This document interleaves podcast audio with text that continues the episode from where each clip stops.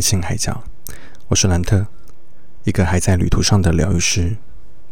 好，在这边帮自己工商推广一下，如果你对灵气疗愈还是说能量疗愈是有兴趣的话，或是你想要询问一下跟占卜、塔罗占卜有关的事情，都欢迎你可以到我的官方网站上面，可以直接进行预约，或者是可以到粉丝专业或是 Line 上面的官方账号来做咨询的服务，那我都会在上面做回复。那希望有机会可以提供这样的服务，也可以提供这样的咨询给你们。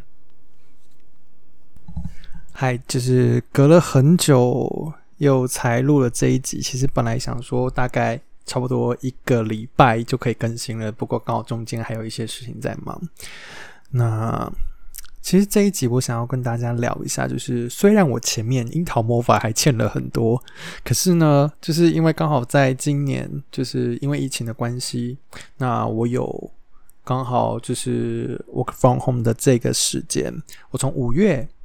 中开始，然后到七月，就是差不多现在嘛，呃，我有大概整整两个月的时间，都是大部分的时间都是待在家里，然后就是 work from home，所以我有更多的时间可以开始，嗯，来追剧啊什么的，所以我刚好这段期间我就找了我以前很有兴趣的泰国的 BL 剧，也就是泰国腐剧。OK，我们现在简称泰服好吗？我不想要就是一直讲泰国服，就我觉得有的时候就是四个字太长了。就是这些泰服呢，就是我之前一直都觉得我蛮有兴趣的，我也蛮喜欢看的，因为本身就是喜欢看腐剧的一个，就是活喜欢活在这些幻想里面。但其实其实说实话，就是对我来说，腐剧这件事情比较像是调剂身心，就是。你里面会有很多情节是你现实生活中不太可能会遇到的，甚至有可能根本就是就是知道这是童话故事或者是想象出来的情节，现实中可能不会发生那么美好的事情。当然，腐剧也会有很写实、很血淋淋的。好像把现实人生搬在上面的，当然也是会有这样的部分。可是大部分来讲，都还是比较就是偏梦幻，偏让你有想象力，然后那个剧情是让你有张力的。但就是我以前看的腐剧比较多，通常都是就是比如说讲中文的，或者是讲日文的，那甚至可能讲英文的。我很少去看讲泰文的，因为对我来说，泰国。泰语其实是一种非常非常让我难适应的一种语言，可能我看韩文我都还觉得比泰文好接受，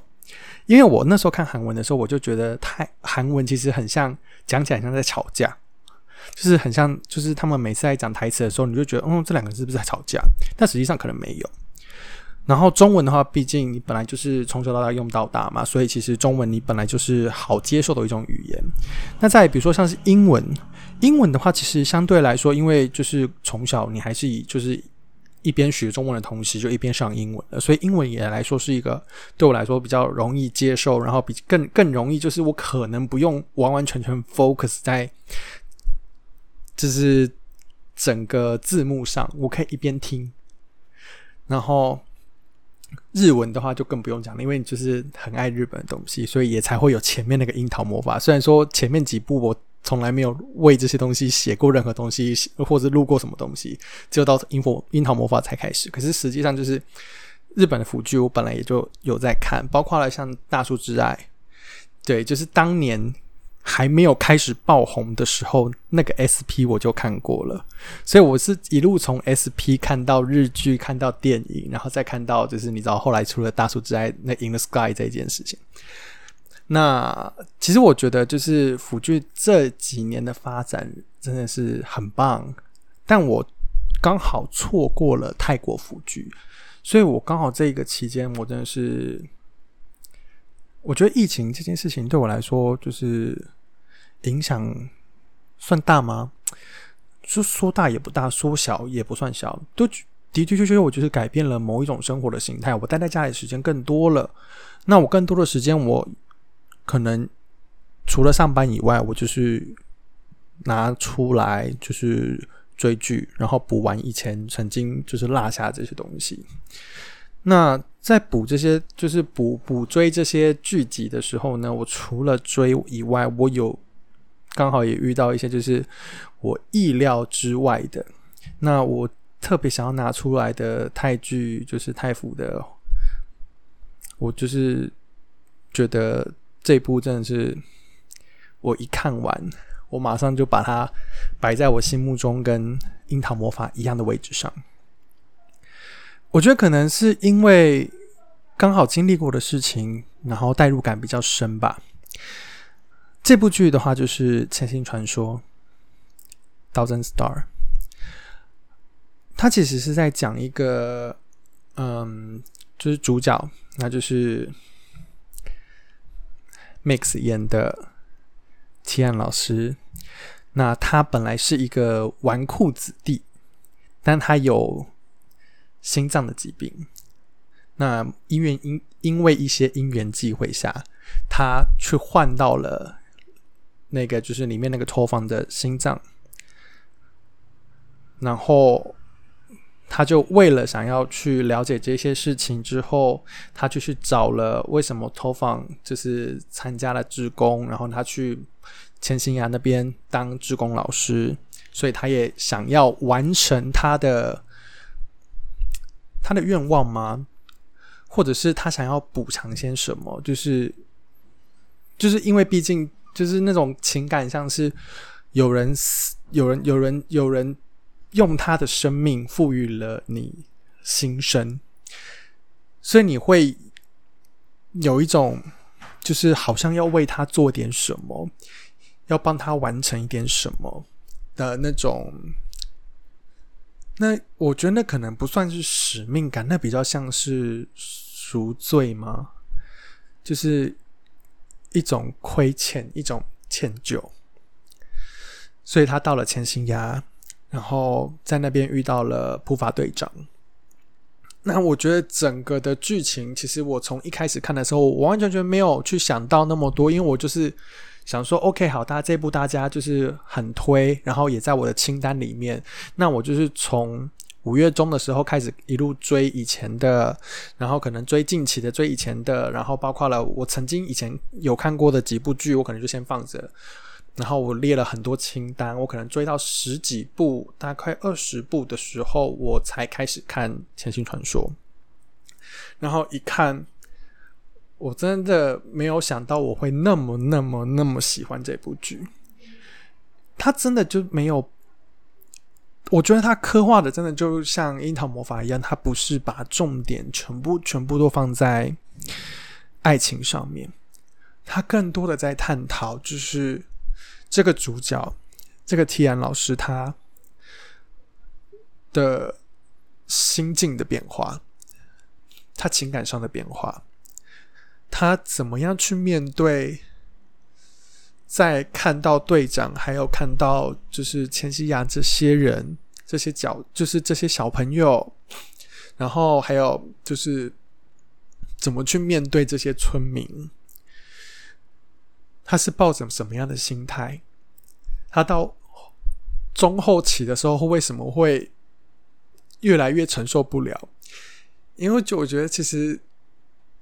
真的就是让我会感同身受的原因，是因为就是呃，如果你有听过我前面的某一集，就是离别教会我的那些事情，那我觉得刚好就跟那个是有一点切合到的，就是我们都会在某一些人的离开的这件事情学到了一些，学会了一些什么，学到了什么，它带给我们什么。那我们可能在那个离别的当下，或者是那个离别的一段时间内，我们都会抱着某一种程度的愧疚心态。是不是我当初多做一点什么，或者是我在这件事完之后，我还可以为他做什么？我觉得我是我到我到中后期的时候，我是抱着。同样的共鸣心情来看这部剧，所以我实在是，就是我觉得，就是里面我真的被他去到很多，然后我是哭到个不行，对，然后就是呃，我觉得里面我真的就是很能够感同身受，就是 Tian 他的心情，他那种带着很深很深的愧疚，然后很希望自己能够多做一点什么，可是好像又什么都做不到的事。然后，在这个这样的心情，我把这部剧看完了。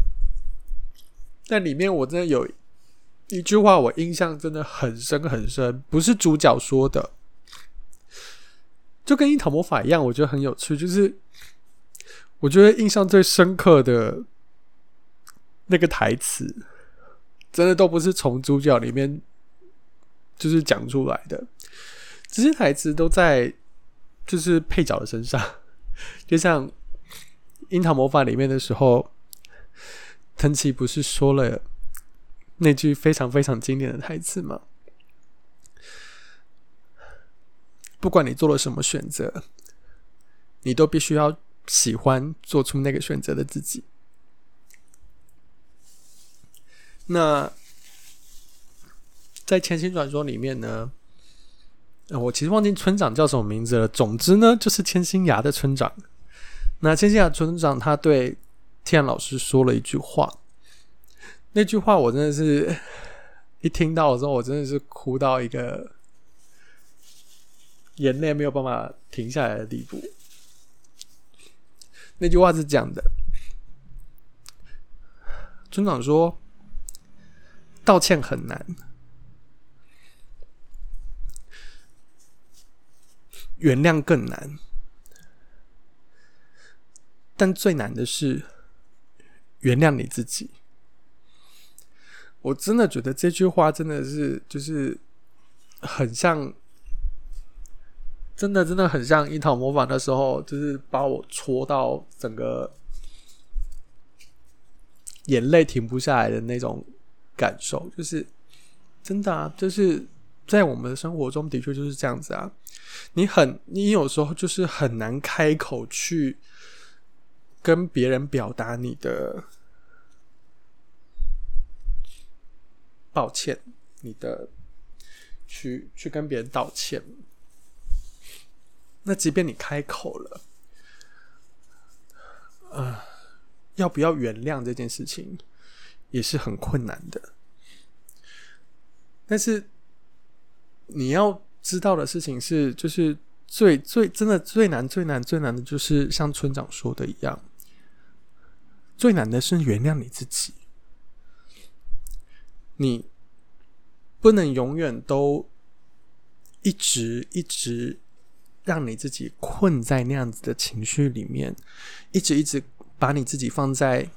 你没有做好，你没有做对，因为。我我们知道，就是有的时候，你的确是需要处在这样的情绪里面一阵子。可是，当你已经在这样的情绪里面一段时间之后，你必须要找回你应该有的动力，找回你应该有的力量。你要透过这些事情再继续往前走，而不是停留在那里，或者是干脆就躺在地板上不动了。因为你要知道的事情是，不管是你今天道歉的对象也好，不管是在你身边支持你的人也好，不管就是你对不起的那些人也好，这些事情都已经发生了，它就已经是铁板钉钉的事情。那你能做的就是只有未来的。还有现在的，你不要把所有的能量全部都摆放在就是过去已经发生的事情上面，因为那改变不了什么，那也没有办法对未来有任何的帮助。你要从里面去学习到你应该学的，去调整。就算只有一点点好了，就算你只进步了一点点。那你每天就是进步那么一点点就好了，你不用担心你自己比别人慢，你也不用担心你自己怎么过了那么久还出不来。你只要知道你一天比一天往前走一点，这样就够了。而且最重要的事情是，当你慢慢的从这样的情绪里面出来之后，请你要好好的原谅做出这些事情的自己，请你要好好的拥抱做过这些事情的自己。你要去接纳他，因为最应该、最应该包容这些的人，就是你自己。别人再怎么不体谅，别人怎么看待你都没有关系。重点在于你怎么看待你自己。你自己知道你做过的这些事情可能造成了什么样的伤害，那这些东西永远都会是你的借鉴，永远都会是你的。伤疤，但是你不要只看着这些伤，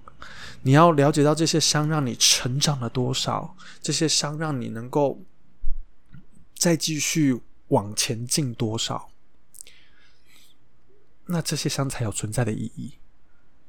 它才是你的养分，而不是拖累你的脚步，变成你的绊脚石。呃，其实我没有想到，我只是想要讲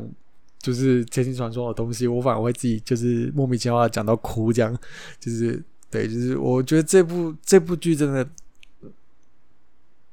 真的就是跟《樱桃魔法》一样，给我真的感触非常非常多。然后就是我真的觉得大家如果有机会的时候，也可以去看一下这部《千星传说》。当然就是。呃，樱桃魔法的部分，我还是会想办法赶快把它补上。对，因为我觉得其实樱桃魔法真的有好多好多东西，我想要细细的拿出来讲。那这边其实就是除了樱桃魔法，主要也带到《千星传说》，我真的很推荐大家可以有空的时候去看一下这部剧。那再来，除了《千星传说》以外呢，后面我当然也看了很多，就是《莉莉 Coco》的。那我们之后也可以再拿出来讲。那呃，我觉得这可能会变成一个系列啦，就是 就是分享这些辅具。那再来的话，就是嗯，如果有在关注我的粉丝页或者是关注我 IG 的朋友，应该都会发现，就是接下来的呃，从应该说从樱桃魔法开始，我就已经在写这样子的测验了。那我之后的。也都会变成固定的，就是我可能一个月，呃，我其实还在调整啦，就是至少一个月，我一定会有一篇是跟辅具相关的测验。那就是如果你对那个月的辅具的测验你是喜欢的，那欢迎你就可以到 Facebook 上面去，或者是你可以到 IG 上面留言。那 IG 的话会比较慢一点点，对，因为 IG 我是人工回复的，对，所以如果。可以的话，我希望你们可以到 Facebook 好吗？就是 Facebook 它会自动回哦。如果没有自动回，你欢迎私讯给我，你跟我说，我去看一下到底为什么，我们就把它解决掉。因为有的时候可能是机器人就是秀逗了，实际上它还是会丢出去的，或者是可能讯息你没有留意到。对，那就是一个月至少会有一篇是跟辅具相关主题的测验。那另外的话就是呃一个月也会有一篇是。每月的运势，那其实每月的运势的差别跟辅助测验的差别，其实呃，如果有注意到的人会发现，其实辅助测验的话，我在写每一篇的时候，其实我都是有特别设计过的。就是我我我可能我在想，就是有些人可能会觉得好像都一样。但是我这边想要拿出来跟大家分享一下，就是它的差别其实是有的。因为辅助测验，我其实是设计过的测验，就是我会设想好四个在剧里面的角色。那这在剧里面的角色，他是什么样的个性？他可能呃带有着，比如说像是跟感情有关的，是什么样的就是情感观念，或者是他在感情部分有什么样的价值观。那在工作上面可能展现出什么样的样貌？那比如说，如果有测过樱桃魔法的，就知道，就是樱桃魔法里面除了就是在感情部分有四个角色，然后在工作的时候，我又换了另外除了就是安达和黑泽以外的另外两个角色，就是那个差别，其实是我是用角色里面，就是剧里面的这个角色的个性。跟我看到、我观察到的，然后去对应到，呃，我依照这些个性，依照我觉得他们应该是怎么样的，然后去设计出来的对应的那张牌，所以我写出来的这个测验结果会比较像是，呃，根据里面是有关联性的，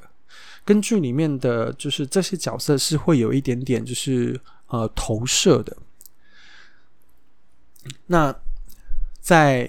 每月运势的时候，当然每月运势因为我只上第一篇七月，接下来就有八月的，好不好？对，那每月运势的部分的话，就是比较偏向于就是呃用那个大众占卜的方式下去抽牌。那大众占卜的方式的话，基本上就是你你以当下的那个大众能量下去做一个就是抽牌，所以它的牌是随机的，它并不是。并不是设计好的，它是一开始我就随机抽牌的，所以出来的东西呢，可能就会依照那个月的能量状况会有不一样。然后，呃，每月运势的主题的话，其实我是用。当月寿星，所以接下来都会有主题寿星。对我八月之前真的差差点难产呢。我想说，哇塞，七月寿星也太多人，八月怎么没有半个人生啊？真的是，我真的找到就是找到天荒地老。我想说，哦，终于好不容易找到三个，就是终于最后生出了三个人。但我可能因为篇幅限制，我考虑我只会应该我只会用两个人。对，就是反正每月测验都会是用这样的形式，然后。刚刚提到的就是辅具测验的部分，因为我实在有太多太多剧想要写了，所以我其实有在考虑啦，就是因为一个月如果只有一篇的时候，然后我通常会想要出感情跟工作两种。那其实一部剧可能就会变成两个月了。我其实有在考虑是不是要，就是把我自己逼得紧一点点，然后就是就是两个礼拜写一部 辅剧测验。但但但是，就是你也知道，就是有时候人就是会有惰性嘛。尤其是我又天秤座，我真是一个懒人，我真是懒到一个无以复加的程度。我真有办法好好坐下来写这些东西，我都会很佩服我自己。对，但。我必须要说，就是这个东西，就是你有没有挑到一个让你自己觉得有动力、有有想要持续去做的那个事情。所以我其实为什么会开始写辅具策略的原因就是这样子，就是这是让我很有动力的。我真的写的很开心，尤其是在设计测验的时候，我一直回想剧情，我会一直去回想这个人在剧里面讲了什么，这个人在剧里面让我有什么样的感受，他是他跟哪一张牌真的很对应。所以你知道这件事情就是很有趣、超好玩。就是为什么我真的觉得写辅具测验是一件很开心的事情。虽然樱桃魔法拖了很久，对，但是樱桃魔法拖了很久这件事情不会再发生喽，因为樱桃魔法我已经写完了，而且那些那那阵子其实我在整理很多事情了。对，就是除了。就是包括了工作上面的，包括了生活上面的，包括了很多事。就是那时候刚好就全部都一起在整理这些东西，所以中间真的拖了很久很久，然后几乎快要一整季才生了另外一个测验。对，但是接下来不会了，对，就是接下来就是至少一个月会有一篇幅去测验。那有没有可能变成两周一篇？就是再看看的。对，因为就是嗯，如果我真的真的那么有动力的话，说不定对。但毕竟你知道，这就是我我做了太府第一步第一个测验之后，我想说，哇塞，太府的剧照真的太难找了，我真的 找到找到想哭。它跟日剧真的差太多了，你知道，就是你只能到处去找截图。那我其实，在做辅剧测验的时候，我会有一个，我觉得我有时候的那种龟毛心态，也不知道到底哪里来的，就是。天生照理说应该，嗯，就你知道，就是可能不会那个，就是可能觉得还好就好了，但没有。我忽然发现，我在某一种程度上，我把这一点发挥的有点淋漓尽致。就是我觉得我想要做出来的东西，我尽可能我想要做到我自己觉得 OK，我才要想要交出来。所以就是在挑图的时候，我就会很累。我之前在找找那个剧照的时候，我真的差点想哭，因为太难找了，太难了。对，所以之后我希望我可以有办法找的快一点点，因为在写。辅剧测验的时候，我真的想要就是好好的用剧里面的角色，然后剧里面的就是照片，然后再做出来。其实这样子会比较有代入感一点点。那同时也希希望就是有喜欢的朋友也可以继续支持。好，那就是。接下来这应该会变成一个固定系列了，就是辅具测验，然后跟辅具相关的 podcast，然后，嗯，呃，我原本的呃跟申请相关的部分也会开始陆陆续续录其他单元了，所以就是如果有关注的，也欢迎继续来听。好，那今天就到这里了，我们下次见。谢谢今天到海角做客。下次再一起谈天说地吧。喜欢内容的话，别忘了订阅 First Story 上 on Spotify、Apple Podcast，也给予五星评价哦。我们下次见。